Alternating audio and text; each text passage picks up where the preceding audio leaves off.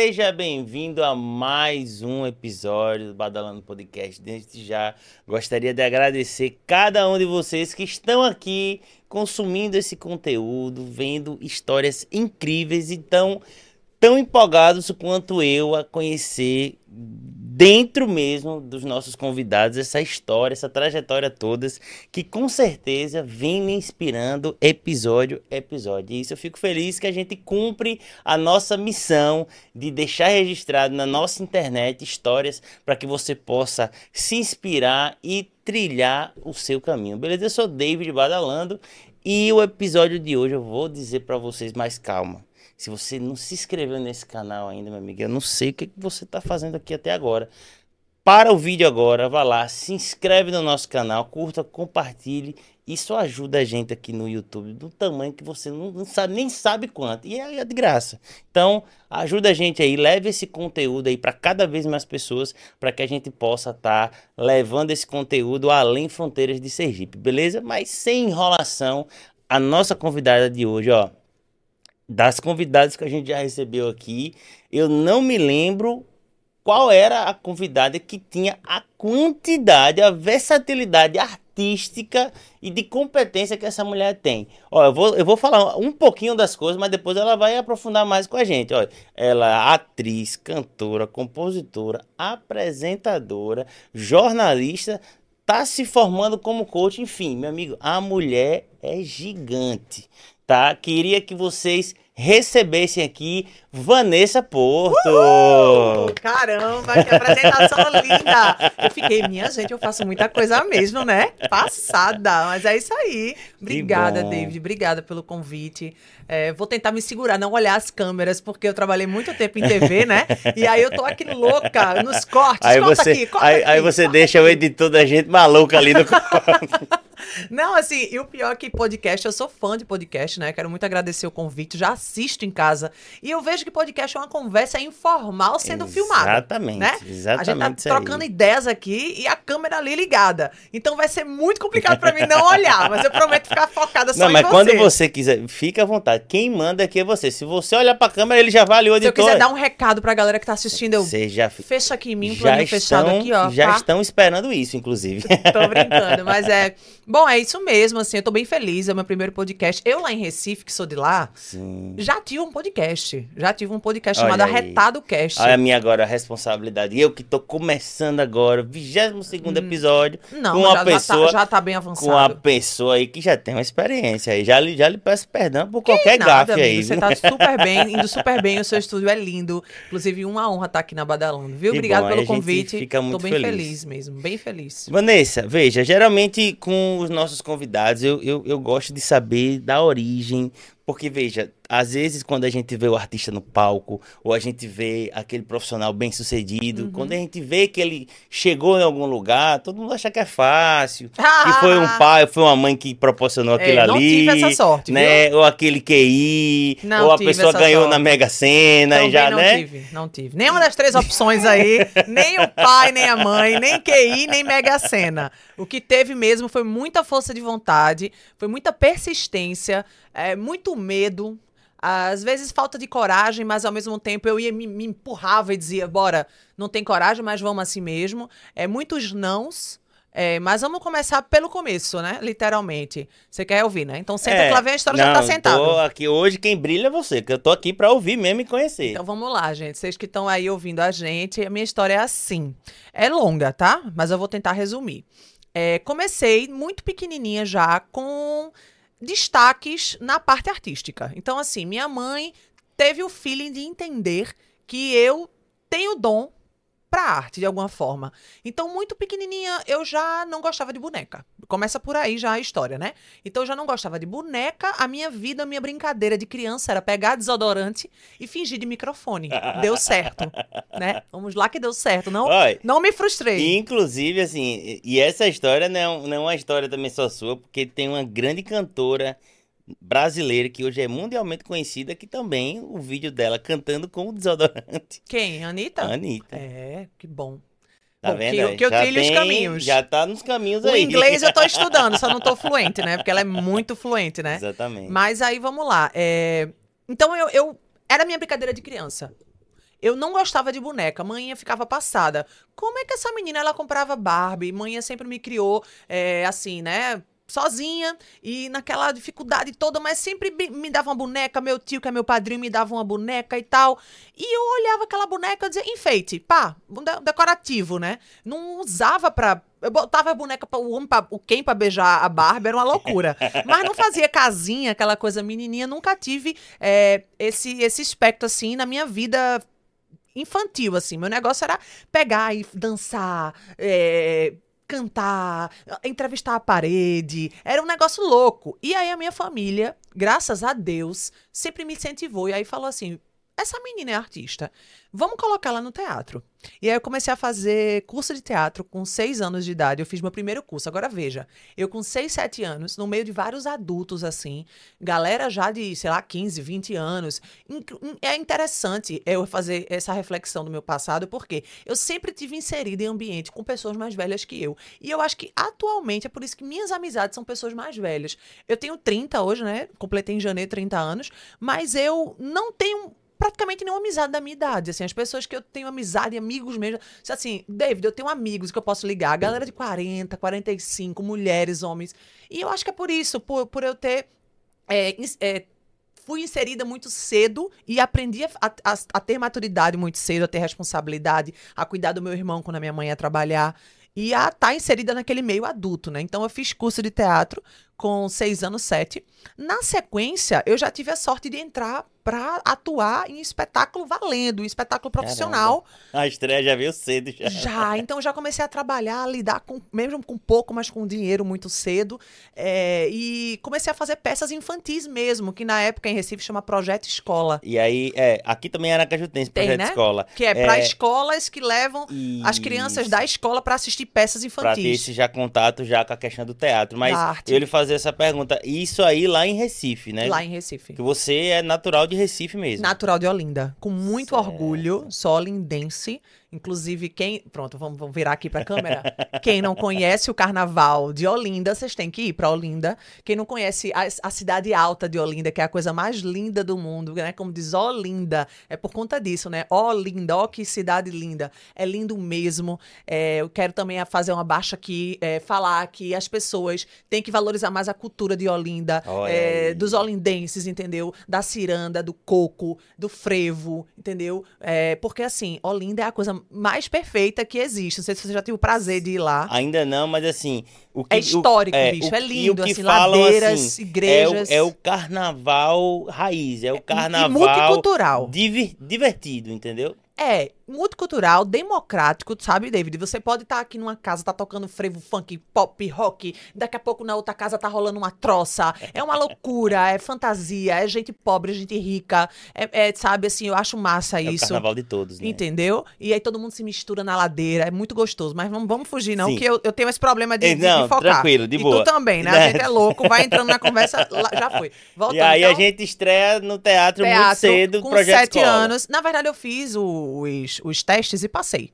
A menina desenrolada, né? Aí peguei e passei. Comecei a fazer Fiz um, um, um, espetáculo que é um musical chamado Salto em Bancos. Sim, Você conhece, né? conheço, né? Conheço. E aí, nesse espetáculo, a Fabiana Carla também, que hoje é global. Caramba. Na época, ela era totalmente anônima e ela fazia com a gente, ela fazia a galinha do, do, do Salto em Bancos, né? Uhum. Que é o, uhum. o cachorrinho, Sim. se eu não me engano, a gata, a, gata, a galinha e o jumento. Isso, exatamente. E o cachorro. Então, tinha vários artistas, assim, renomados, que hoje são renomados, na época estavam começando. E eu com sete aninhos de idade, né? Uma peça já com a parte musical interessantíssima. É, né? eu, eu fazia Incrível, parte do né? musical. Eu não atuava porque eu não era da, da parte. Porque os adultos atuavam Sim. e as crianças faziam. Sim. né? Mas aí já começava ali inserido. Então, assim, David, se você me colocar numa plateia hoje para 50 mil pessoas eu não vou ter um pingo de vergonha por conta do teatro, entendeu? Então eu não Nossa. tenho vergonha, tá ligado? Eu tenho vergonha de entrar numa sala de aula lotada, atrasada, como eu fazia na faculdade, que eu chegava atrasada, a galera fazia bruf pra mim. Velho, eu ficava vermelha, mas num palco eu não tenho vergonha nenhuma. Então foi massa eu ter entrado no teatro. E aí continuei, fiz depois um FIV é um conto americano, que também é um espetáculo é, infantil muito bacana. Nesse espetáculo eu já fui protagonista. Eu já entrei como a a irmã do Fível, que é um ratinho e tal, que, que é da América, e é uma loucura, assim, um papo bem doido. E aí eu era a irmã do, do protagonista, certo. né? E muito massa, assim, para mim. Mas uma puta responsa, assim, sabe? Porque imagina uma criança de 8, 9 anos num espetáculo onde há protagonista, assim, sabe? Então já mais maturidade aí para mim. A minha mãe sempre foi é, muito perfeccionista, então ela ficava no meu pé para eu ler, decorar o texto e tal, tal, tal. E eram textos, tá? Nesse aí Sim. eu já não era mais a questão é, É, musical. musical. Era é, texto era decorado texto. e era uma criança, tá? Vamos lá. Na sequência, eu fiz um outro espetáculo chamado A Formiga e a Cigarra Superstars. Então, eu fiquei uma média aí de 5, 6, 5, 6 anos no teatro. É, minha família sempre me apoiou. Muita gente pergunta isso pra mim. Vanessa, tua família te apoiou? Sim. Graças a Deus, minha família me apoiou muito, me levavam. Isso é muito importante Muito. nesse desenvolvimento, né? Porque acaba que, às vezes, por exemplo, eu, eu tive, tive relação com música e tal, tive várias bandas, mas, tipo assim, a minha mãe só foi me ver num palco já quase no final da minha carreira. já, Achava entendeu? coisa, tipo, meio que sem futuro. É, exatamente. Aham. E isso, nesse, nesse início, até para algumas pessoas se torna, pode se tornar, comigo não foi assim, mas para algumas pessoas pode se, tor- se tornar até um trauma, né? Pode. Essa falta de apoio. Uma frustração. Uma frustração, e para você não, pelo contrário, a sua mãe só lhe incentivou para que você traçasse Sim, esse não só a caminho, mãe, né? como minha avó, que ela faleceu quando eu tinha nove, mas ela pegou uma, uma boa parte aí, vamos dizer, uns dois aninhos é, meus, assim, que ela sempre ia, acompanhava o pessoal do teatro, ela louco por ela, e eu sinto muito, né? Essa, eu tenho essas memórias fotográficas, assim, legais, ela lá, e todo mundo amava a minha avó ali comigo. É, foi massa. Meus tios, enfim, todo mundo, né? Sempre me apoiando ali a, a seguir.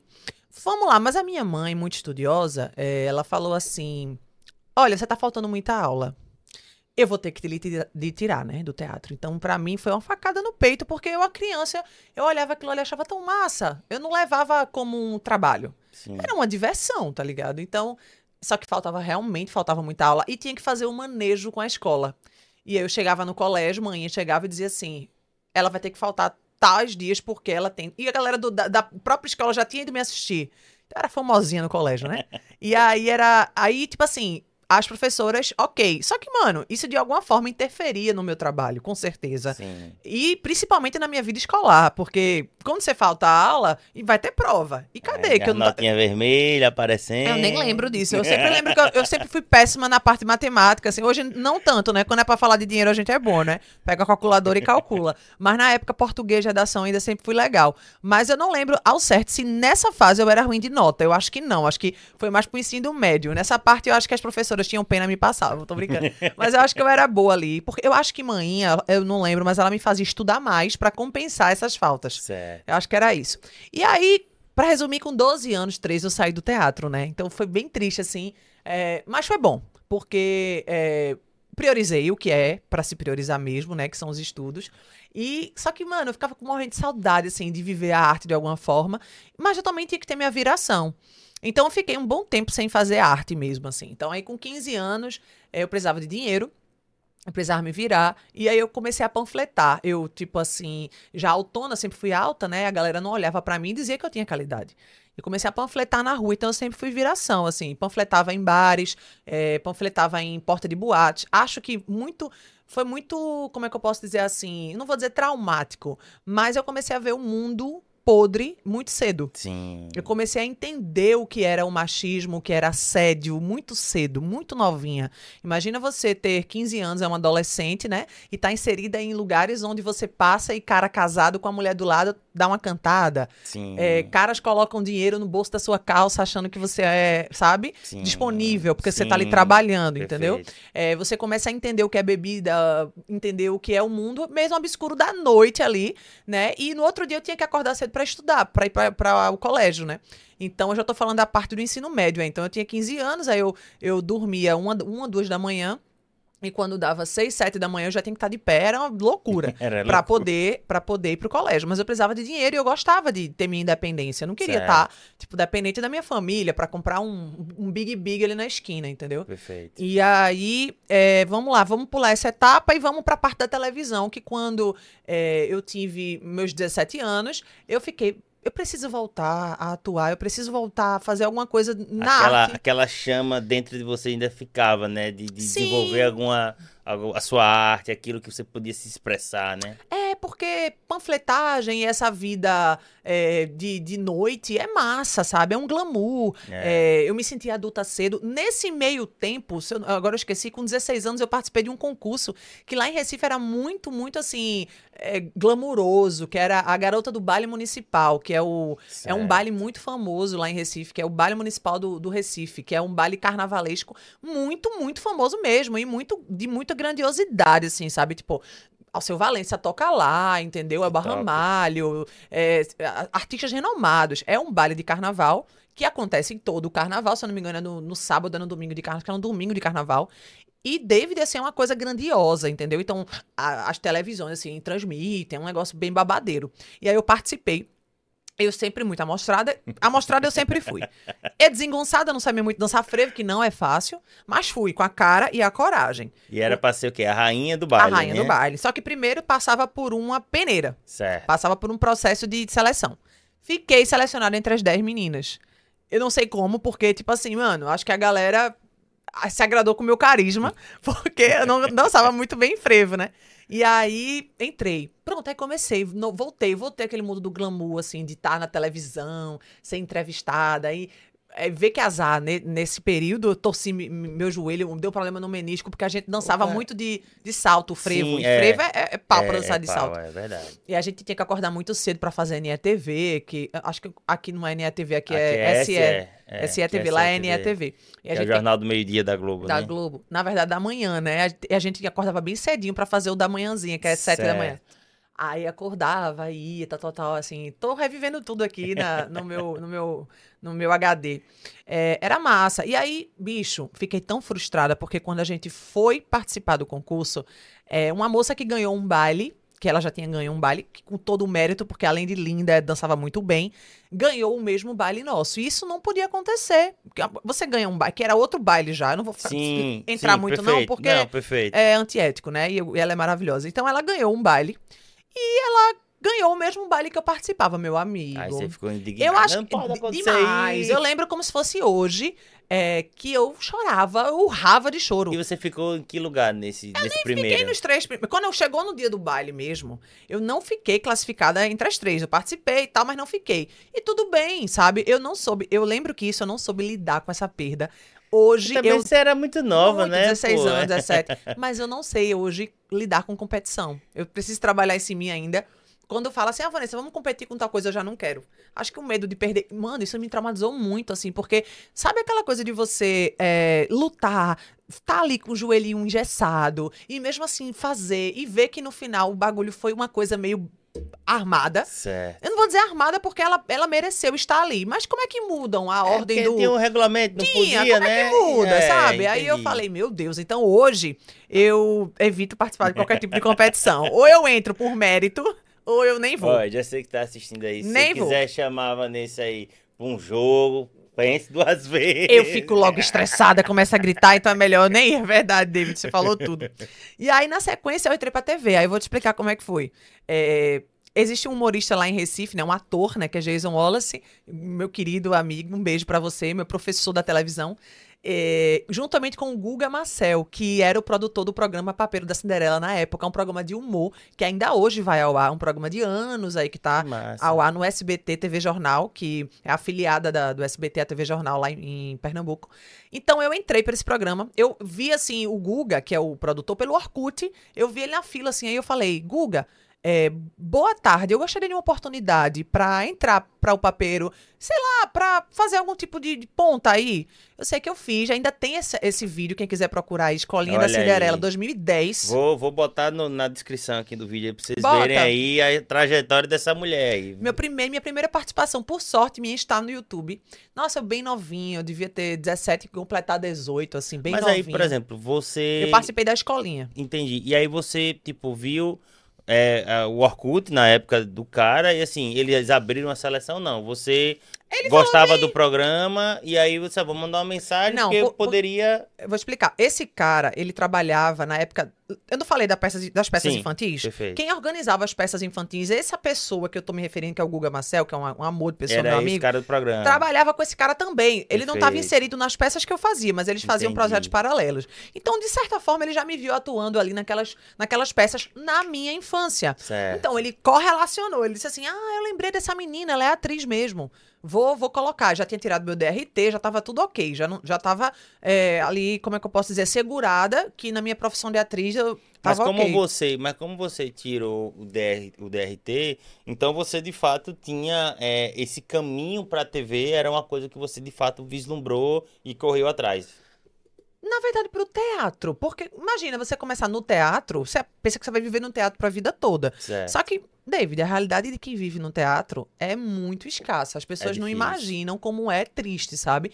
Como deveriam ter mais é, valorização, assim, sabe? Porque o ator, pra estar ali na, na peça, ele tá ensaiando há meses. Sim. Entendeu? Ele tá se desgastando em ensaios, ele tá é, investindo tempo, ele tá investindo dinheiro, ele tá investindo psicológico, ele tá investindo tanta coisa ali que você não tem noção, entendeu? A criatividade, a inteligência e tudo mais. E às vezes as pessoas também um não processo, conseguem, né? é, e as pessoas também não conseguem entender a grandiosidade de se produzir um espetáculo Não. de teatro, porque você envolve esses ensaios de, de vários Figurino, figurino, várias pessoas ali Cenário, atuando, cenário, para que a iluminação. coisa aconteça ali ao vivo, porque ali não, não é gravado, é ali acontece ao vivo. e várias pessoas ao entorno para fazer aquilo acontecer. muitas. E às vezes as pessoas acham, ah, não, mas aí fez uma temporada, certo, mas aí tem aquele sábado que dá muita gente, e tem aquele sábado Exato. que não dá tanta E gente. a gente vive né? da bilheteria, né? Exatamente. Aí eu entrei pra televisão, mas por uma questão mesmo de querer estar ali, tá ligado? Inserida naquele ambiente ali. Deu certo. É, depois dessa participação que eu fiz, que eu tô falando no YouTube, que tem lá Escolinha da Cinderela 2010, vocês vão me ver lá. Deu certo. Eu caí nas graças do, do, do dono do programa, que é o Jason, que é o apresentador. Eu não parei mais. Eu sei que, pra resumir, filho, eu fiquei oito anos e meio nesse programa. Caramba, velho. Oito anos e meio. Oito anos e meio vivendo dentro de televisão. Oito anos e meio inserida naquele ambiente. Oito anos e meio fazendo entrevistas na rua com famosos. Consegui quadros eh, no programa, sabe? Depois de alguns, de alguns anos, assim, ele, ele me deu a oportunidade de ter quadros.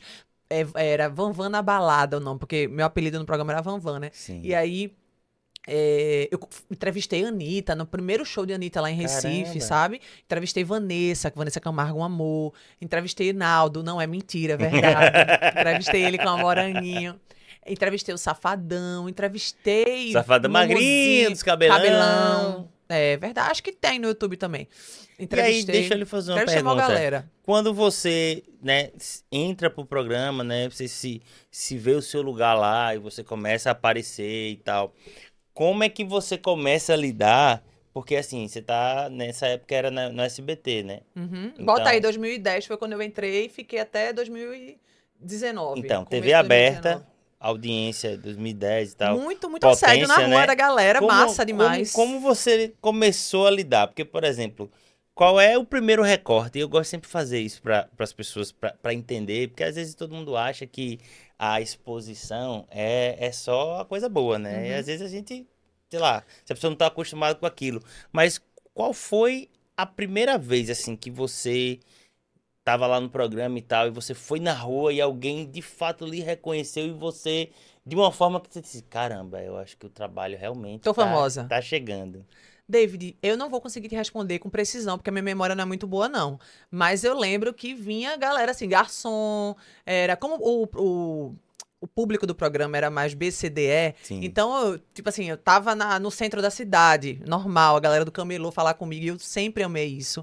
E é por isso que hoje meu público-alvo enquanto cantora é esse, eu não tenho Uhum. problema nenhum e não tenho vergonha nenhuma em falar que eu Massa. amo a galera mesmo, o povão. É esse público que, na minha opinião, abraça o artista. E foi daí que eu comecei a entender que a galera dos córregos, da favela, da periferia, é quem abraça o artista. É quem se lasca todinho pra comprar o ingresso do artista, sabe? É quem, quando você diz assim, vai ter uma gravação em tal lugar, eles vão lá te prestigiar, entendeu? É, eles não pedem ingresso, eles compram. Então, esse é o público que eu amo. Você diz assim, Vanessa, pra quem você quer tocar? Pô, eu quero tocar pra galera aqui de Sergipe, aqui do Industrial, entendeu? Eu quero tocar pra galera ali do Rosa Elze, que eu já tô ligado em tudo, né?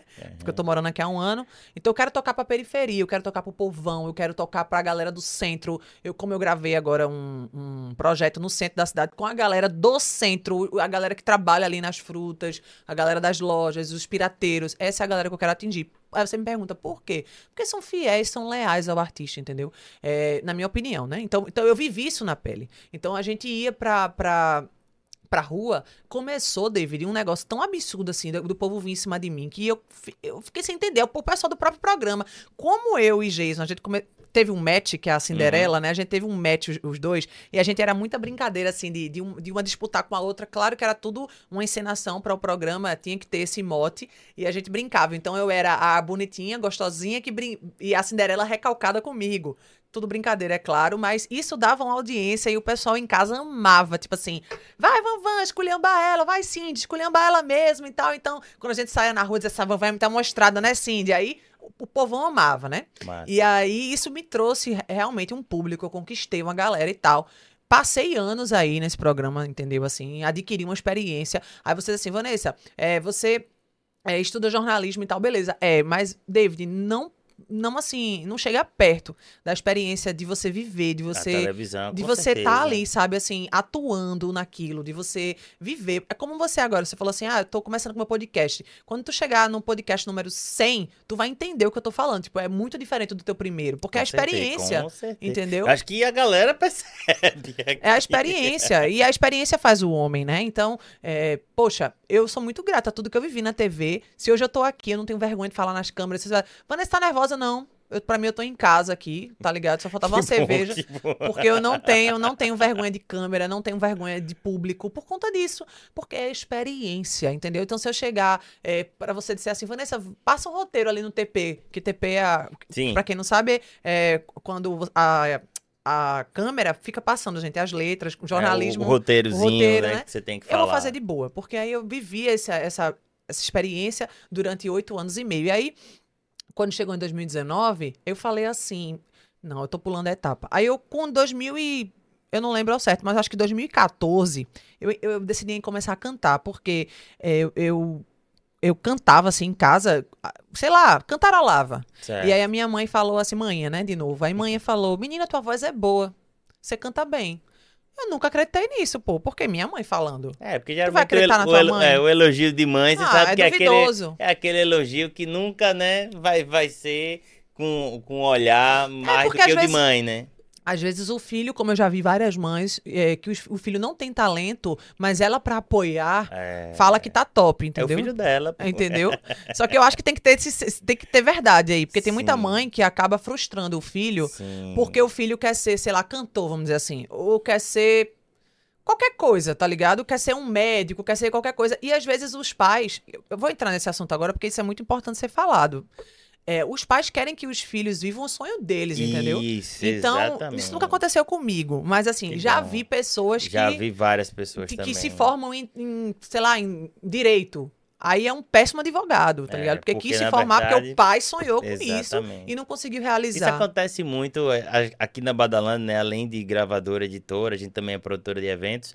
E, e a gente começou nos eventos fazendo cobertura fotográfica, há 20 anos atrás. Você me falou. E, e aí o que acontece? Essa questão do, do, do pai, dos pais, vi- vi- é, o filho viver o sonho dos pais, né? Ou ser imposto a viver o sonho dos pais. Acontece isso muito em festa de 15 anos. Às vezes a mãe não teve Uhum. a festa de 15 anos. E aí, quando a filha. Às vezes a filha não tá nem na vibe de fazer uma festa. Ela quer fazer ela uma quer viagem. viajar. Só que aí a mãe não teve a dela e ela quer viver os 15 anos dela no 15 E a anos da festa fica filha, mais né? pra mãe do que pra filha. Exatamente. É verdade. Inclusive, isso aí mudou muito hoje em dia, né? A galera tá achando até meio cafona, né? Tá fazendo festa. É, assim. Diminuiu muito. Antigamente era uma diminuiu, febre. porque na verdade o. O príncipe, que é, não existe é. esse príncipe, né, gente? A gente sabe, né, meninas? Que esse negócio de príncipe encantado é fake news total. Rapaz, vai que não, também não, não desiluda. Porque olha que as Não, eu tô pessoas sendo encontram. sincera. Aquariana, gente, com ascendente em aquário, tá? Mas assim, é, então é importante a gente ressaltar que muitos pais é, querem que os filhos vivam o sonho deles, né? Então eu não tive essa, esse problema, graças a Deus, mas tem gente que teve. Então, é, voltando, eu tava na questão musical. Aí manhã é, falou, vá tem cantar. uma voz boa. Vá cantar.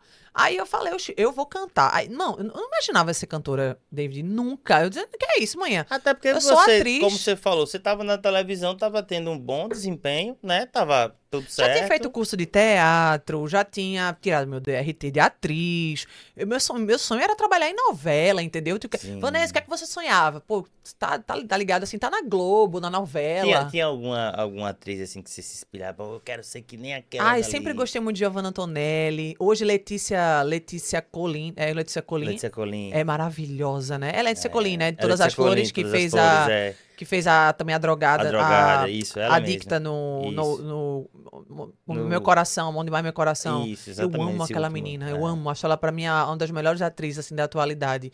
Amo Thaís Araújo. Nossa, eu amo. Nossa, eu tô tentando lembrar que é Renata Sorrá. Sabe, assim, eu cresci vendo essa galera, mas eu acho que a minha época do clone ali com, com Giovanna Antonelli Marcou, né? marcou, marcou demais. É, e ao mesmo tempo também tem o Ivete Sangalo como minha referência, né? Muito Porque foi um artista que transitou aí, basicamente, em vários, né? apresenta, né? Ela apresenta, ela atua, ela canta e não só isso, ela é a minha referência de mulher, de ser humano, de artista, de mulher inteligente, preparada, que nun- nunca teve um risco assim na carreira, assim, sabe? Algo que pudesse prejudicar ela como, como artista. E aí quando você Carismática. Começa, e aí quando você começa a, a ouvir um pouco a sua mãe sobre a possibilidade voltando. da, da música, o que que o que que você gostava de ouvir e o que que você achou que se não, se eu for me arriscar aí na música, acho que eu vou por esse caminho. Massa você ter feito essa pergunta, massa. O que eu não canto hoje, mas gostaria de cantar, que é MPB. Certo. sabe? Eu cresci com um, um ouvido musical muito massa, assim, muito apurado. Com quem? Nando Reis, Skank, Pop Rock Total, Sim. Marisa Monte, Tribalistas. Era o que manhã botava no sonzinho enquanto arrumava a casa, enquanto a gente pendurava a roupa no quintal. Era o que eu ouvia, né? Eu gostei, aí particularmente, já não, não tendo essa referência dela, Cazuza, eu tinha CD de Cazuza, eu lembro como se fosse hoje, eu assim, viajando assim no quarto, escutando Cazuza, sabe? Nossa, que cara inteligente, que letras lindas. Sempre gostei, assim, de viajar em Cazuza, sabe? É, deixa eu pensar aqui quais. Eu... Nando Reis Manhã é muito fã e eu também, né? Muito mesmo. Nando Reis é um ícone, assim, de composição e tal. É, Ivete Sangalo, Cláudia Leite, na época do Babado Novo. Aí já vou entrar pra mulherada mais, mais atual, né?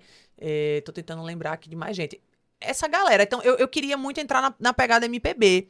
Se você fosse me perguntar, eu gostava muito de Marisa Monte, essa pegada mais Ivete, assim e tal. E aí como você, tipo assim, até você ter essa resposta da sua mãe e você começar a fazer sua busca, por onde você começou? Como- Aí, O que, que você fez pra de fato? Não, eu vou testar. Aí eu vou ver. comecei a, tipo assim, eu fiz um aniversário meu, se eu não me engano, de 21 anos. E aí eu falei, vou cantar. Eu chamei uma bandinha de pagode. Aí disse, vou cantar. Ah, tá. Também sempre amei pagode. Manhã sempre me influenciou com samba, tipo Revelação. Era uma banda que eu Sim. amava. A minha adolescência era viver. Você me perguntou, aí eu tô lembrando. Era viver em, em shows de pagode, de samba, tipo Sorriso Maroto. A gente teve esse momento aí do, do ano, dos anos 2000 aí, que teve uma Isso. influência muito forte. Principalmente desse, desse pagode mais sulista, com, a- com a- esse pagode baiano também invadindo muito o Nordeste, né? Sim, e Recife é um, é um lugar que consome muito, viu? Muito mesmo, assim, sabe? Então eu, eu vivi essa época do samba, do pagode, samba raiz, fundo de quintal, Jorge Aragão, Arlindo Cruz, nossa, eu amo, sabe? Zeca Pagodinho. Então eu tenho essa, essa vertente muito doida. Mas aí essa parte do samba eu nunca pensei em cantar. Eu nunca me vi no samba. Mas Era mais no- ouvir. Mas no aniversário, com a bandinha, cantou o Porque eu samba. queria ali tomar uma com a galera, minha Certo. família tava ali e eu comecei a cantar. E como foi? Filmei, foi massa, aí todo mundo ficou surpreso. Todo mundo, assim, unânime, falou, Vanessa, tua voz é legal, tua voz é boa. Aí foi quando eu atinei, eu falei, opa, tem negócio aqui. tem negócio aqui, gente. Eu acho que isso aqui não é só um, um machismo ou um elogio de mãe, sabe? Tem, tem futuro aqui, então. Vamos lá. Até então, David, eu levava tudo numa brincadeira. Eu vim entender o que é o show business mesmo, de três, quatro anos pra cá. Te sendo muito sincera, até lá, irmão, eu fazia show por qualquer valor. Eu não, não entendi o meu valor, sabe, como artista. Entendi. O que também é muito importante ser falado aqui no Com teu podcast. certeza. É que você, até, tipo assim, te te validando, assim, como, como profissional, você tenta abrir a mente dos artistas, eu já te conheci assim, né? Você tenta abrir a mente dos artistas, viu, gente? David, é, para os artistas realmente se valorizarem, para entenderem que, que, existe, que existe negócio na música, na questão Exatamente. do digital, né? Na questão é, do streaming, que muita gente não tem esse conhecimento. Tem. E eu sei que tu tem. Eu queria até que você falasse também um pouco sobre isso, que você tem esse conhecimento e você às vezes quer incutir na cabeça da galera que É. quer levar a vida muito no good vibes ali, né? É porque, tipo assim, às vezes as pessoas vivem a parte mais romântica, assim, da, da, da arte, da música, né? E se, se a pessoa tem um sonho de fato e, e quer viver aquele sonho, ele tem que ser autossustentável, né? E a pessoa precisa entender os caminhos. Mas eu queria. A gente vai chegar lá, mas veja, eu queria aí sa- saber, você, no seu aniversário, você tá com essa bandinha. Você tem um resultado, você tem esse feedback da galera, ó, é um caminho. E aí, se você 2014, eu recebo um convite de um colega, um conhecido, para montar uma banda pra, pra- especificamente para um show de axé para Márcia Freire, Sim. que é no Catamarã, que é um lugar bem massa lá em Recife, que é Beira Rio, assim. É lindo mesmo. Monto essa banda. Mas foi uma banda que foi pra um show, tá ligado? Mas Porque- era axé. É. Aí já foi no axé. Isso. É, que na época de 2014 ainda tava massa o axé. O axé veio dar uma queda, acho que em Sim. 2016, 2017, que a galera aí. começou a. Sei lá, não sei o que aconteceu. Mas acho que nessa época aí, talvez, acho que o babado novo era mais forte, assim. Acho que né? Claudinha já tava na carreira solo, Já não, tava? não lembro. É, Mas ainda rolava muita micareta, aquela coisa, bah, sabe? sim. E aí eu entrei, fiz, ensaiei. É, Mano, eu era desafinada, sabe? Assim, eu não entendia o que era, mas eu sei, Sim. meu, meu timbre era legal, tá ligado? Isso aí eu É. tinha certeza. Meu timbre era bom. E aí eu tinha, eu tinha veia pra, pra cantora, assim. Só não era, não entendia a questão de afinação, que isso vem com o tempo. E vamos lá. Fiz esse show. A galera gostou. Foi um show mesmo, assim, pra, sei lá, 300 pessoas, 400. Já, sim. Sim. E eu não tive nenhuma vergonha, porque teatro. Certo. E aí fiz o show. Um show só.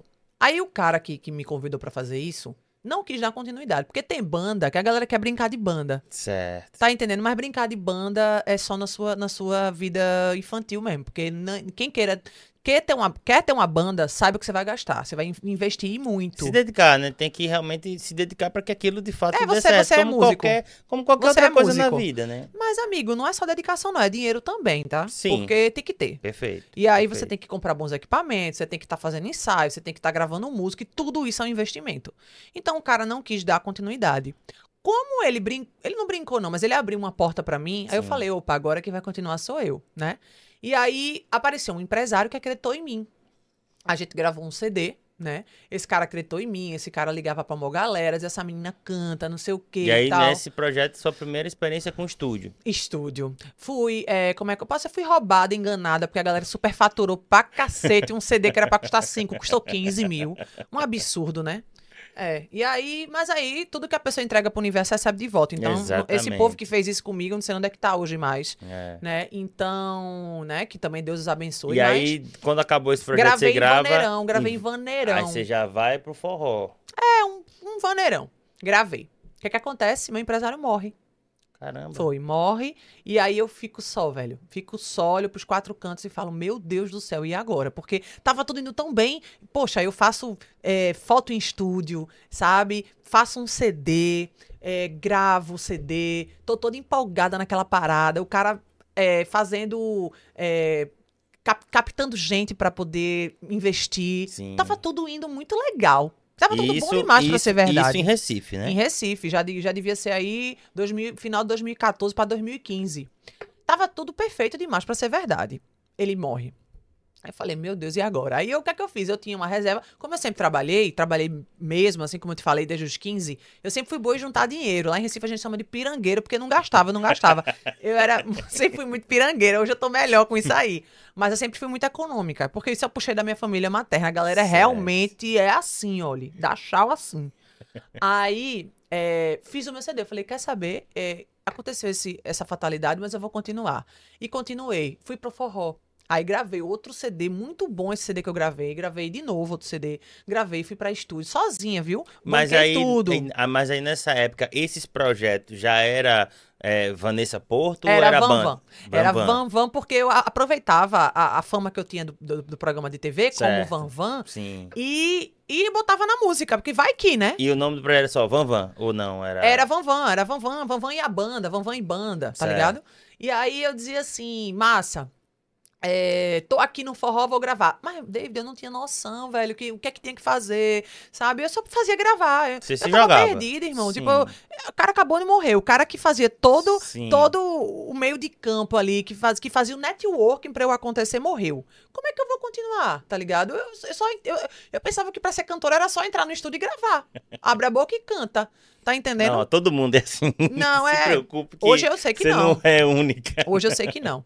É, não sei como é que eu não derrubei esse copo ainda, porque eu sou muito desastrada. Aí, é, pronto, gravei.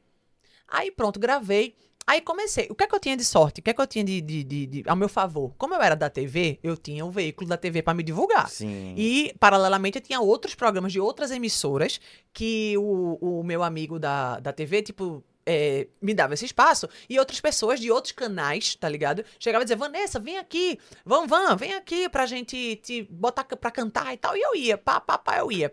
Eu comecei a entender nesse, nesse, nesse meio tempo que o brega funk tava começando lá em Recife. Que hoje, Sim, hoje qualquer já- pessoa Hoje é celeiro, Grava. né? E hoje Não, lá é celeiro do Brega Funk, lá né? não, claro, mas não só lá, como a galera do Rio, São Paulo se apropriou um pouco disso Sim. e começou a gravar Mas eu também. acho que essa junção do Brega Funk, eu É acho de lá. que é de lá, né? Não, é claro que é de lá.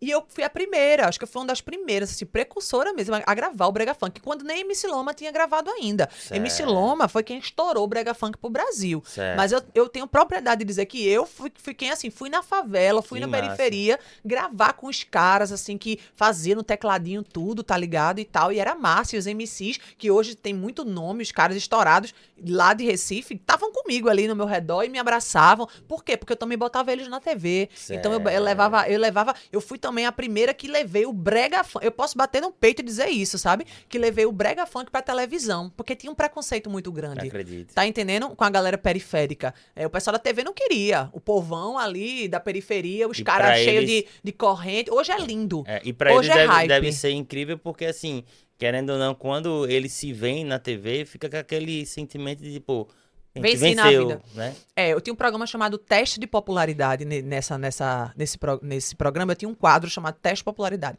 Eu levava o artista, MC, que eu. Mano, eu, eu via, eu saía na rua à noite pra fazer show, que eu já comecei a fazer uns showzinhos, é, e eu, eu via o que a galera ouvia, sabe? Eu, ia, eu sempre fui baladeira quando eu era novinha, eu sou caseira, Sim. chata, gosto de ficar em casa, mas quando eu não tô fazendo show, mas assim. Na minha adolescência, eu saía muito e eu ouvia o que a galera ou- ouvia na rua. Então era o brega funk, era o batidão do funk, era o brega. E eu dizia, eu tenho que levar isso pra TV, o, brega, o, o funkzão do brega, tá ligado? Tipo, o brega romântico lento sempre foi pra televisão lá em Recife, desde Certo. muitos anos. Mas o brega funk, não. Por quê? Tinha muita pornografia sentiu- também nas músicas, E sabe? você sentiu resistência da, Não. da TV Não, em eu levar não. isso? Não. Eu senti que a galera viu que quando começou, que eu comecei a levar, que a audiência foi indo bem, e eu comecei a levar esses meninos pra rua, pra favela, pra testar a popularidade deles, e os quadros com uma, uma- uma audiência absurda, a TV começou a se ligar e começou a chamar. Por quê? Era pornografia, algumas músicas, entendeu?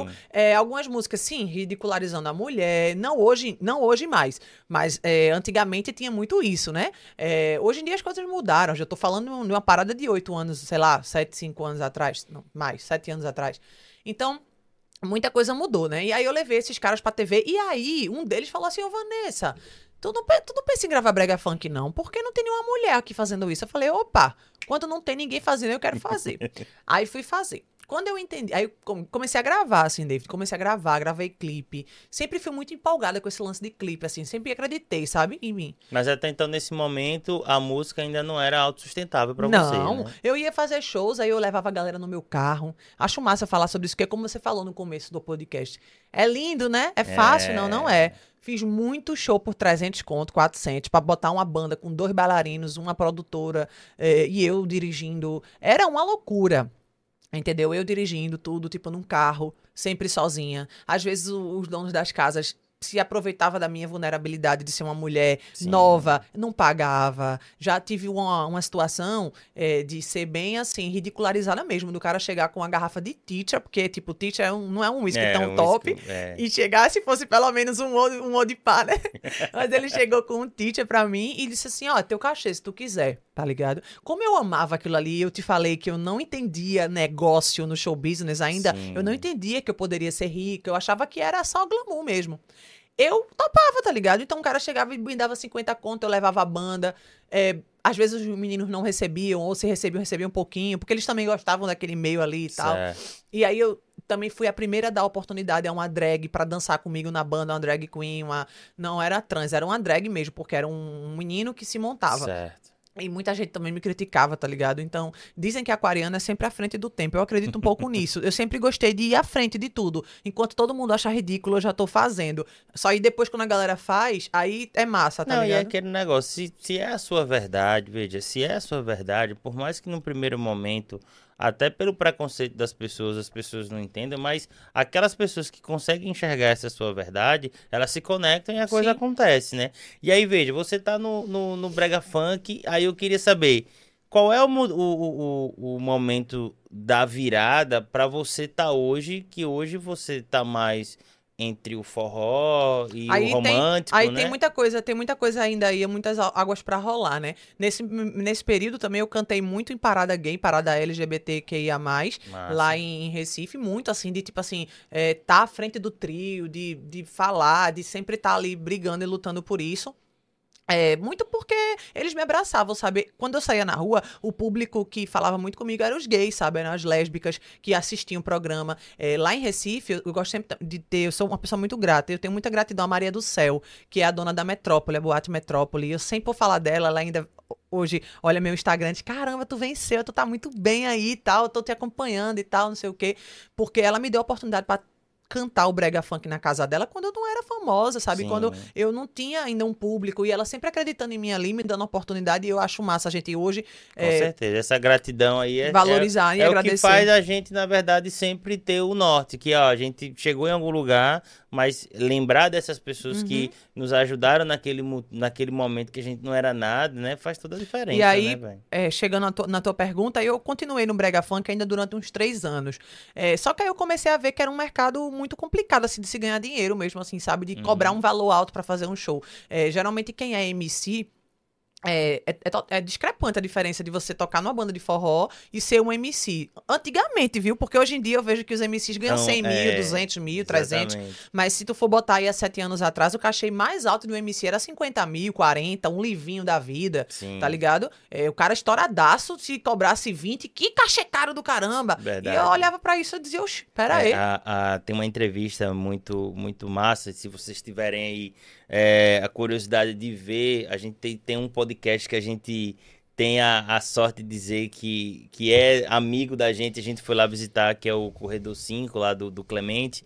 Tem uma entrevista com a Camila Sim. Fialho e ela fala do, é, que ela fala do início dela lá com, com Kevin um Cris? Kevin Cris, não, o Naldo. o- não, o- antes ainda, o. Bola não. Catra, não. Não. Pô. Massinho? Não. Esse- Bom, eu o MC, eu esqueci agora o nome do cara. Andinho, não. Não. É, ele falando assim, quando ela começou a pegar, porque ela foi casada com o DJ Dennis. Que tem a filha né? dela, né? a Que tem a filha dela. Eu sou fã de Camila. viu? e aí, ela disse que no início, ela quando foi, foi ser empresária, não sei se foi MC Bola, não sei. É, não me lembro aqui. Mas Eu ele. lembro que ela é uma, é uma das precursoras do funk no Rio, né? Isso, que ela Inclusive, foi ela- profissionalizou. Foi ela que né? estourou a Anitta, né? É, que estourou a Anitta. E aí ela começou a vender esse cachê dos MCs e era tipo da 500 reais e tal. Quando ela profissionalizou e o negócio aumentou pra mim, todo mundo já ficou, não, que massa, o negócio e tal. E realmente teve, teve essa Resistência, evolução, a resistência e essa evolução realmente demorou, né, nesse Demorou. mercado, né? E aí eu comecei a ver, caramba, eu vou ficar fazendo o que aqui, tá entendendo? Tipo, eu vou ficar saindo de casa pra ganhar 300 reais, sabe? Não rola. Aí o que foi que eu fiz? Eu já tava querendo realmente focar na música. Quando eu vi que realmente o negócio tava indo bem comigo, eu falei, eu preciso decidir. Ou eu continuo sendo a Van Van do papeiro, a menina engraçadinha que vive é, se expondo não só é, fisicamente, mas com humor, com piada, com não sei o quê. E, e sim, se expondo fisicamente, porque tinha uma certa apelação da Certo. questão física e que me, no fundo, no fundo me incomodava. Porque eu, eu dizia assim pra mim, eu- e aí vem a importância da terapia. E aí eu comecei a fazer a terapia. Eu comecei a fazer terapia, eu acho que mais ou menos em 2016. é, e aí eu entrei pro programa em 2010, né? Então, 2015. Não, 2015 eu comecei a fazer terapia. E aí eu comecei a entender que, poxa, eu não era só um corpo, sabe? Sim. E aí eu dizia assim, velho, eu tenho talento, eu tenho potencial, eu preciso, eu preciso só me. é, como é que eu posso dizer?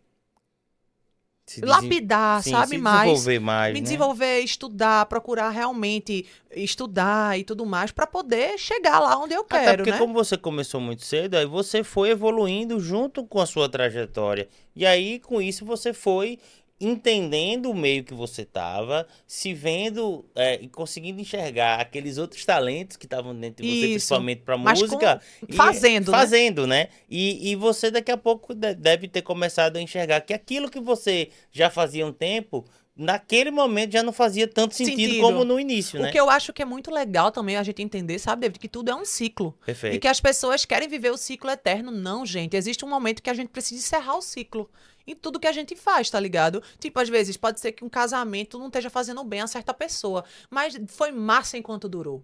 Entendeu? E aí é um ciclo. Eu tô dando um exemplo. Não, Como perfeito. pode ser um trabalho, como pode ser qualquer tipo de coisa, um- você morar em tal lugar, como eu morei em Recife eh, durante 28, 29 anos. Foi um ciclo. Acabou, tá ligado? Eu não pretendo voltar a morar lá, eu E pretendo aí, ir lá pra falando- visitar minha família e tal, mas eu moro em Sergipe hoje e sou feliz aqui. Falando aí- na mudança do ciclo, quando é que você de fato dá essa, essa direção? Que você sai Em 2019. do, do brega funk, Não, quando eu saio do Brega Funk, eu já saio da TV. já sai e da aí, TV. por isso que eu te falei, Certo. porque eu, a- encerra o ciclo ali. E aí eu sempre quis ser a Vanessa Porto. Então, com a, a terapia, e é por isso que eu ressalto novamente a importância da terapia, de você se autoconhecer, entender quem é você, eu falei, eu sou Vanessa Porto. Eu tenho um nome, eu não sou um codinome. É muito difícil, David. Eu não sei como é que a Anitta aguenta. Entendeu? Dividir a Larissa da Anitta. Eu até assisti um podcast recente dela, que foi com a Giovanna Eubank Sim. e a Fernanda, e ela falando que hoje ela tá se entendendo como Larissa. Porque é muito difícil você ter que viver num personagem o tempo todo. Eu não queria isso pra minha vida. Eu não queria viver a vovó o tempo todo. Ser engraçadinha, ser é, muito é, humor o tempo todo na rua, ser a doidinha, ser a desbocadinha. Eu não queria ser isso, ser a gostosinha toda hora, tá entendendo? A Vanessa, a Vanessa que tá aqui hoje, é, é, tipo, não era igual a Van Van, que, tipo, era aquela menina, ah, descoladona demais e tal, e fala mesmo na cara, e é bocão, e não sei o quê, e brinca. Eu sou assim, eu sou autêntica, eu sou brincalhona, mas quando você incorpora um personagem e você sai na rua, as pessoas acham que você tem que ser aquilo o tempo todo. Então, eu não queria viver isso. Eu não queria ser a Van Van, a gostosa, 24 horas por dia. Certo. E aí eu falei, eu vou sair, já chega, já deu pra mim aqui. Obrigada, gente. Foi muito massa. Obrigada, Jason. Saí de, de portas abertas, amiga de todos, querida por todos. Ainda falo com a galera que participou do elenco junto comigo, que são atores também maravilhosos. Mas é, deu. Deu pra mim. Eu preciso seguir a Vanessa Porto. Então eu não queria mais ser a Van Van. Eu queria ser a Vanessa Porto. E tive a coragem de dizer assim. minha- acho que foi em fevereiro de 2019. Gente, não dá mais. Eu preciso seguir o meu caminho. E aí o que é que eu faço, David? Muito perdida ali, querendo ser eu a, a todo custo, eu vou cantar MPB. Aí fui cantar MPB em barzinho, que era o que eu queria lá atrás Certo. quando você me perguntou o que é que você Sim. queria, eu queria cantar MPB. Só que eu comecei a ver também que esse universo da MPB é muito ingrato, é, é injusto. Porque aí você não é ingrato, é injusto, porque aí você pega vai fazer um barzinho 3, 4 horas na noite pra ganhar um cachezinho que os donos de barzinho não pagam. E você sabe que aqui em Aracaju tem muito barzinho e muita gente boa em barzinho. Eu achava injusto aquilo, sabe? Eu passava, chegava em casa com a garganta doendo de tanto cantar. Outra coisa também que me doía, e hoje eu valorizo muito, qualquer bar que eu chego, eu, eu bato palma pro artista, eu faço questão de pagar o cover, porque a galera não olha pro artista. É porque É muito triste, é, nos bares às vezes, né, é, a, a música ao vivo vira música ambiente, um som mecânico. Mas tem pra- uma pessoa ali, sabe? Então, exatamente.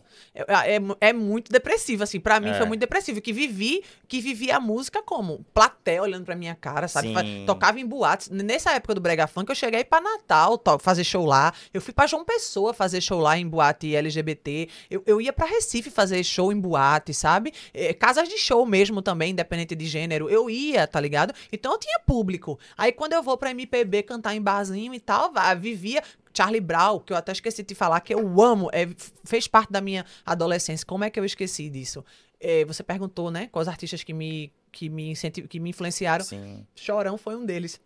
E aí eu, ai meu Deus, eu vou cantar Chorão. Aí teve um estúdio lá em Recife que me apoiou pra caramba, né, que é o Mobile. E aí me apoiou, aí a gente montou o repertório. Aí eu peguei os músicos, peguei Helmut, um músico maravilhoso, um guitarrista lá de Recife. Aí Helmut, junto com o Emerson, chegou e pai, vamos montar um repertório aqui. O que é que tu gosta de ouvir? Eu disse, bota, bota aí. Que de abelha, bota, bota tribalistas, bota eh, Charlie Brown. E aí fui pros bares tocar com eles. Era eu e mais dois músicos. Aí a gente rodou, rodou livraria, rodou barzinho, rodou vários lugares. Mas era muito é, injusto, pô, porque a gente tinha que tocar às vezes de graça. Às vezes... Aí eu voltei pra o que era, tá ligado? Eu disse, "Oxe, quando é que eu vou mudar esse cenário? Eu vou ficar toda hora é, só cantando, cantando, E cantando. quando você muda esse cenário? Aí quando eu mudei esse cenário, em 2000, fi- no final desse mesmo ano, 2019, é, meu atual empresário, Bruno Marcula, me liga e diz assim, ó, tô te acompanhando aí no Instagram. Nisso eu já tinha pedido arrego, ô Bruno, lá nos CDs lá de Sim, forró. Sim. Só que ele nem deu moral, tá ligado? Porque, tipo, eu não tava e ele já era um cara do forró. né? Demais, ele já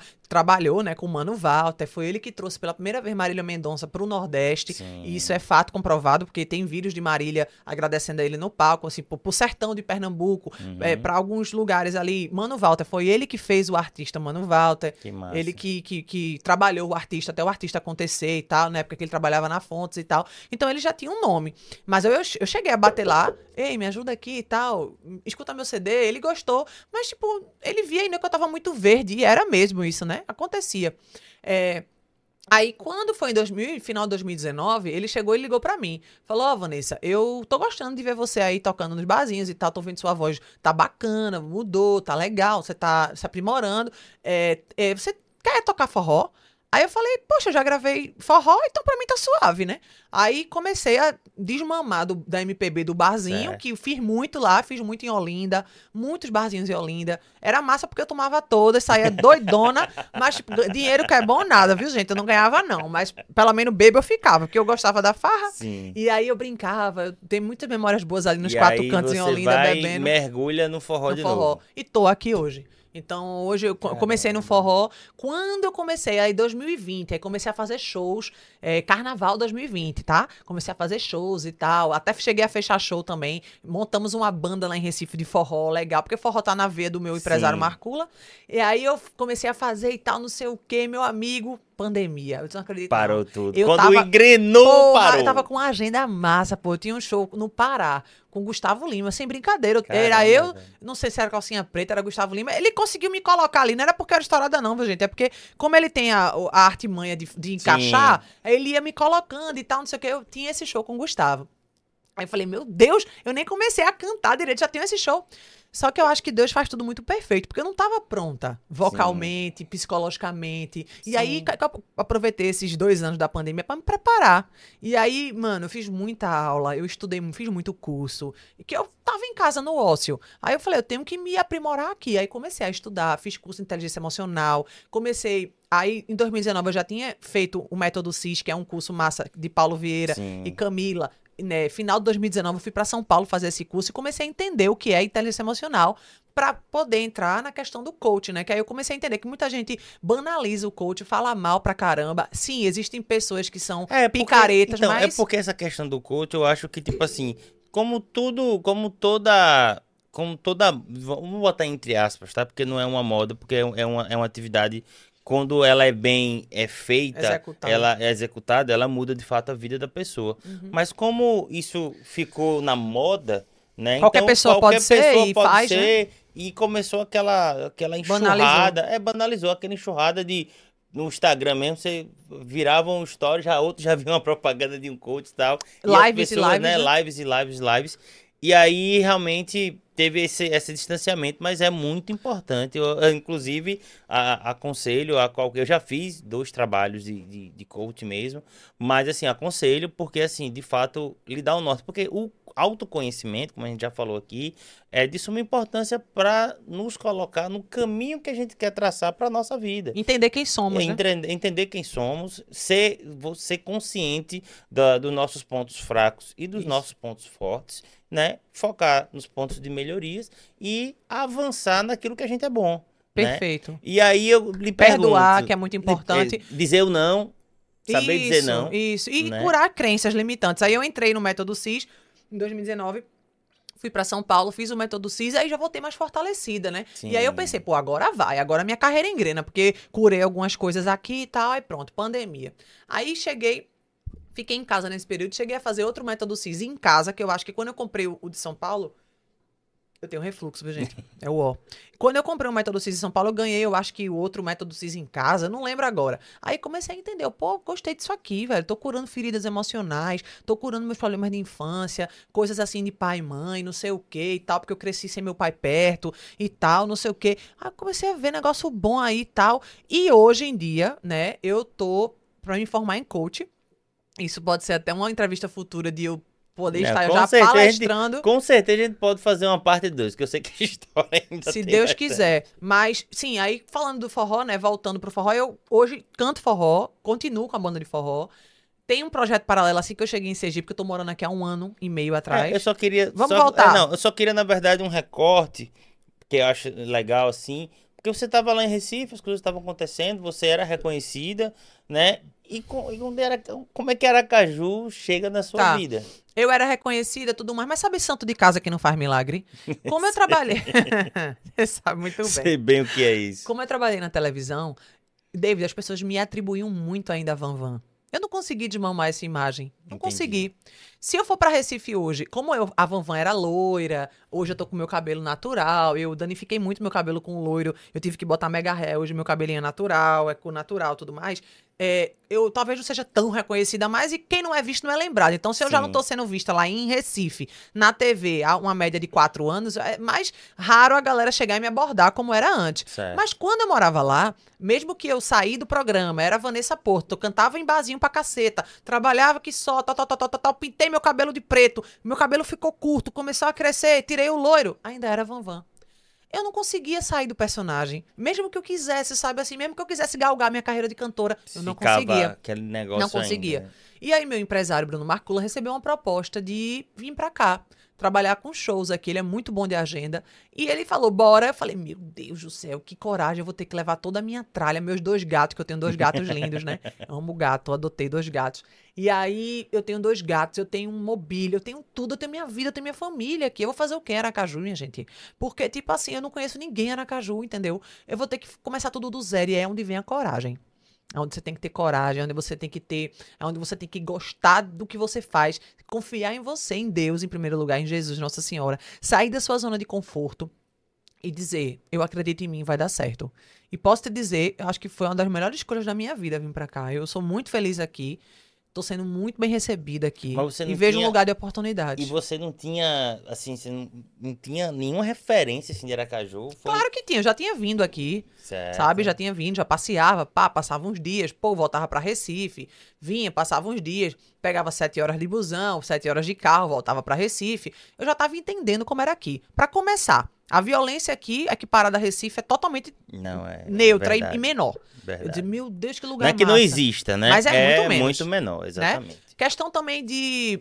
Mobilidade, acho que trânsito... Sim, né? Meu Deus do céu, com Tamanho certeza. da cidade, as coisas são mais Trânsito perto, né? não né? tem, tá ligado? Vocês são abençoados demais, velho. Porque lá, qualquer lugar que a gente vai é pelo menos meia hora. E um, e Vanessa, um quilômetro. E aí, nessa nova construção, como, como é para você basicamente começar a sua carreira do zero? Novamente, Sim. né? Numa cidade onde você Montar falou, uma banda, né? né? Montar uma banda, procurar as pessoas. Uhum. E quando foi seu primeiro show aqui em Aracaju, você lembra? Aracaju, Aracaju mesmo ou você tá falando Aracaju, Sergipe? Aracaju. Porque eu fiz Cristinápolis no São João do ano passado, montei uma banda, chamei os meninos, foi massa. Mas Aracaju mesmo acho que foi na Mediterrâneo de Saulo. Na Mediterrâneo. tão bem recente. Foi agosto. Agosto de 2022. Meu primeiro, meu, Aracaju, meu primeiro show. Aí eu já cheguei bombando com Batista Lima, porque foi a inauguração da casa. Sim. Foi a inauguração da casa. Eu tava lá. E como foi Pra receber? minha cabeça foi massa, viu, David? Porque eu Foi, já né? tava preparada emocionalmente. Certo. Porque aí eu já fazia as terapias, eu já fiz as, as sessões de coach, eu já comecei a fazer treinamento de inteligência emocional. É, Você tava eu preparada, estuda- né? Sim, estudar, pra canto pra de caramba, novo. estudei canto e muita terapia. E o público, como é que como é que você foi recebido assim pelo público assim? O que que você sentiu assim? eu senti um impacto da galera, que assim, quem é essa mulher? Mas ao mesmo tempo, depois que eu ia cantando e brincando com esse meu jeito carismático, que eu sei que eu sou, é, e é por isso que é importante você entender quem você é. Não é porque eu tô falando aqui, ah, que eu sou assim, que eu sou assado, você se acha, não, minha gente. Você tem que entender quem você é, hein, na sua essência, entendeu? Então, assim, eu entendo quem eu sou hoje, eu sei meus pontos fracos, meus pontos fortes, enfim. E aí a galera começou a, a ir- cair na graça, assim, sabe? Assim, eu fazia o show, faço shows aqui, e o pessoal gosta, velho. Tipo assim, gosta, sabe? Gosta, segue, é, é, elo- elogia, elogia repertório, elogia voz. E eu agradeço muito, muito mesmo a vocês. É, tô sendo muito bem recebida aqui. É, ainda não diga você que eu defini um público. Dizer assim, Vanessa, você tem um público, como lá em Recife eu sabia qual era o Sim. meu público? Não, porque. Não sei se é porque tá muito recente e tal, mas eu consigo agradar gregos e troianos, assim, sabe? Galera de qualquer faixa etária, de qualquer gênero. E classe social. Eu, eu canto em boate de playboy, galera mais mais A, e também vou pro povão aí na prefeitura e faço shows assim pra galerona mesmo que eu amo.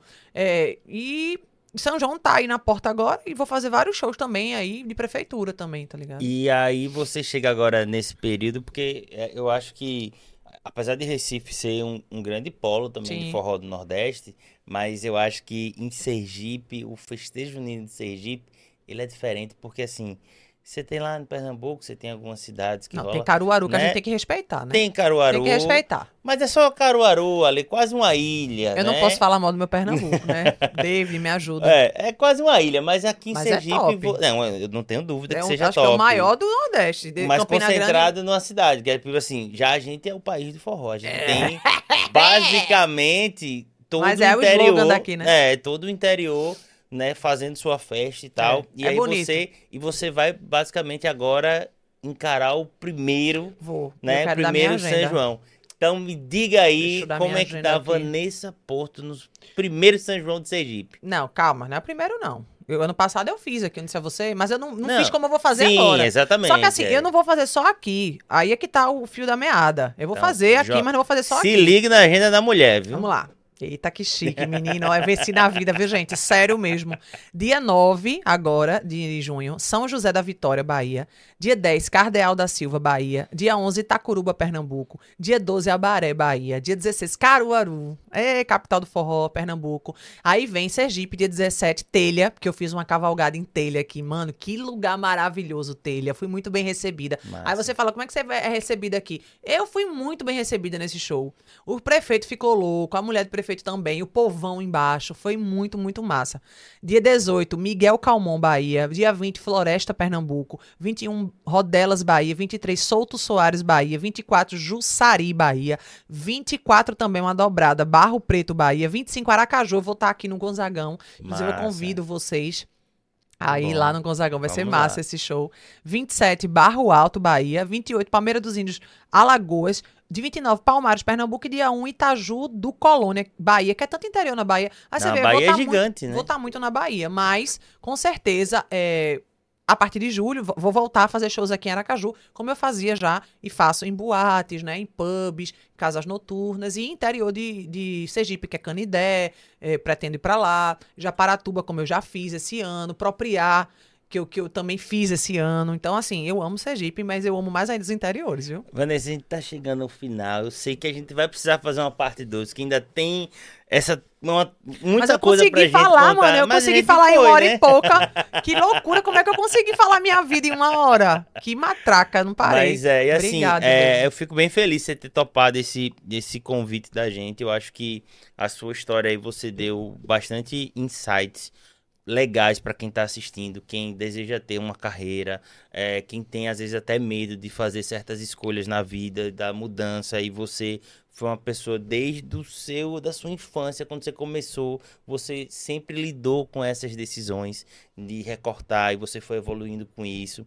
Então, isso isso vindo de uma mulher, eu sei que é uma dificuldade ainda mais que nós homens não vamos ter noção nunca na vida. O Não. que que uma mulher passa para Não mesmo. vencer, né, pelos próprios méritos, pela própria qualidade. Nunca sabe? vou passar por a assédio. Nunca vai, a gente nunca vai entender a, a sensação que vocês têm quando passam por esses problemas. Quando é sexualizada Quando é. É sexualizada, quando é, é inferiorizada, quando não é remunerada igual, Quando a- não é ouvida, quando né? não é ouvida. Quando então, sofre assim, algum tipo de violência psicológica, física, enfim. E aí a gente vê essa sua história e eu fico feliz de publicitar isso, porque eu sei que quem está assistindo, principalmente mulheres que nos acompanham, de fato vão tirar vários insights que vão Vão poder ajudar e vão, e vão ter coragem. Exatamente. E eu queria muito falar pra essas mulheres, sim, tá? Que acreditem em vocês mesmas, que por mais que vocês não tiveram uma criação pra tal, pra acreditar em você, mas acredite, busque no seu interior uma força que Deus vai te dar, estuda,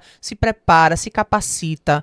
Se você tá com alguém do seu lado que não te incentiva, dane-se, seja você mesmo seu incentivo. E eu quero muito falar pra mulheres, eu vou é, palestrar sim, eu profetizo que eu vou palestrar pra mulheres. Eu vou estar vendo essa entrevista daqui a dois anos. Se Deus quiser e Ele quer, em nome de Jesus, é, palestrando pra mulheres, é, fazendo o meu propósito, que não é só cantar. E eu comecei a entender isso. É, eu gosto muito de cantar, eu canto pro povão, eu canto em igreja também. Aqui em Aracaju, eu- tô cantando na Bom Jesus do Navegante. Canto por querer cantar mesmo, por uma questão de caridade de, de- com- comigo e com Deus mesmo. E um agradecimento. Lá em Recife, eu cantava na Basílica Nossa Senhora do Carmo, que é a, a santa que eu sou devota.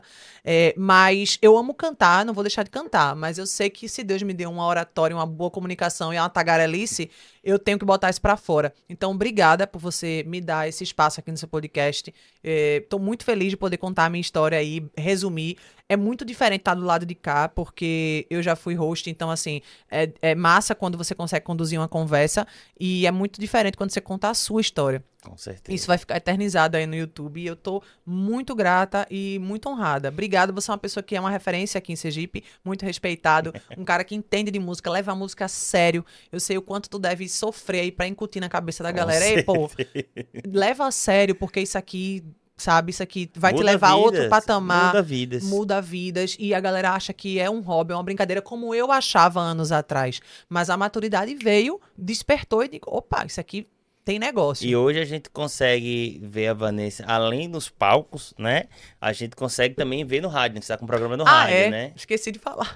Tô com um programa no rádio, chama Xodó Show, na Xodó FM, é uma rádio maravilhosa aqui de Sergipe. Veja só como minha vida deu um glow up, né? Eu tava lá em Recife, agora até trabalho em rádio aqui, gente. Pois é, tem um programa diário na rádio, de 19 às, às 20 horas. Engraçado que o programa na rádio tá me dando um- uma perspicácia tão boa de, de oratória, porque é ao vivo. É, e Você a não rádio é pode aquele negócio, errar. é ao vivo, né? É orgânico aquele negócio, Tem que né? ter jogo de cintura, né? Então tá sendo uma experiência maravilhosa pra mim a rádio. De tudo, de impostação de voz. Eu tô com a Ilma Cordeiro, que é uma grande radialista. É, e aí eu aprendo muito com ela também, né? Como impostar voz, como oratória e tudo mais. E tô bem feliz. Eu, eu tenho que deixar claro que eu tô muito feliz em Sergipe. Obrigada, sergipanos, né? Toda política, né? Olha, quem sabe aí em breve, né? Política também. Mas obrigada a você, povo sergipano, a, o povo de Aracaju, o povo de todos os interiores aqui que me abraçaram. Graças a vocês que eu vou conseguir realmente crescer na minha carreira. Eu, eu sei que eu vou começar aqui, vou expandir, mas vocês é quem estão me dando assim a força, quem estão me dando incentivo. Eu já tenho fãs aqui que, poxa, me encontram, vão, vão com camisa, com meu nome, tá ligado? E montam fã-clube no Instagram e comentam nas minhas coisas. E eu já tô começando a montar uma fanbase aqui em, em Sergipe. E tenho certeza que vai rolar. Porque eu tô muito empolgada, tô muito feliz nessa cidade. Aqui tem qualidade de vida, aqui tem paz e aqui é onde eu me encontrei. E aí, para as pessoas já lhe encontrarem se, e já lhe acompanharem nessa agenda gigantesca de São João que você vai fazer, qual é o seu Instagram? Arroba Vanessa Porto com dois N's. Tem, tem que ter os dois, dois Tem N's. que ter os dois N's. Então não me acha. Arroba Vanessa Porto com dois N's, oficial lá no meu Instagram. Então vai lá, lá tá tudo. Tá meus stories, tá minha agenda, meus vídeos, tudo mais, viu? Meu canal no YouTube também tem música, a gente nem falou, mas aí eu lancei nesse meio tempo é, Favorzinho, que é uma música massa de piseiro. Lancei Me Deixa, que é uma música minha autoral, um clipe tudo gravado em São Paulo. Lancei Probleminha, que é um clipe que eu já gravei aqui em Sergipe, com Aracaju e tal, a galera daqui mesmo. Isso tudo eu dirigindo, viu, gente? É, aqui é doideira. Lancei Amor Puro, que é onde eu gravei numa, numa pegada mais a rocha, que é um projeto chamado Serenata da Sensacional. E lancei tudo aqui em Sergipe. É, é, esses dois últimos foi em Sergipe. Então aproveita também, vai no meu canal do YouTube, bota lá Vanessa Porto com dois N's e curte aí minha música, tá? Vanessa, muito Obrigada, obrigado. Foi top, ah, top, top. Gostei bom. demais de lhe conhecer um pouco mais a fundo. a gente já tinha conversado sobre bastante coisa, é... mas eu acho que agora eu conheço mais um pouco de você. Eu... Não só eu, mas todo mundo que assistiu Tenho aqui, muito né? a aprender com você também. Com certeza. Obrigada. Valeu mesmo. Bom, galera, que episódio, meu amigo. A mulher tem história, meu amigo. Tem história e tem coragem, certo? Então é o seguinte. Curta, compartilhe. Meu amigo, se você não segue esse canal depois de uma entrevista dessa, não entrevista não, não é, minha um gente. Papo, Curte, compartilha, né? manda o link pra galera, comenta. Entendeu? Se você não gostou, comenta que não gostou, porque aí você engaja, né, meu amor? A mulher chata fala demais. Comenta. Comenta, porque quanto mais comentário tiver, melhor pra gente. Então, que mulher massa, gente boa, comenta também. Eu vou lá, vou responder, vou curtir. Segue David também no Instagram dele, Badalando, tá dele. Aí? Né? Ah, Segue e, o meu. E eu nem acertei o cachê para ela fazer esse mexa todo pra gente. Bom, galera, mas é isso. Eu fico por aqui. Até o próximo episódio. Segunda-feira que vem mais uma história bacana. Encontro vocês aqui novamente no canal da Badalando, beleza? Até a próxima.